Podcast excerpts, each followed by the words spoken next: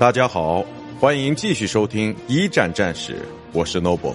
今天我和大家分享的是凡尔登德军出击之持续的进攻。裴坦将军在二十七日终于赶到了凡尔登，不至战场，他就立即下令将火力集中到德军的进攻特遣队上，德国的损失因此骤增。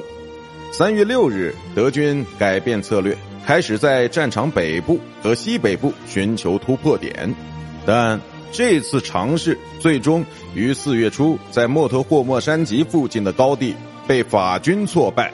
此时，德军的火线已向东推进到了莫特霍莫，并在长达两个月的猛攻后，于五月二十九日夺取了这个地区的控制权。而长期被德军围困的沃克斯要塞也于六月七日沦陷。别看法军好像被打得很惨，其实德军的处境也好不到哪里去。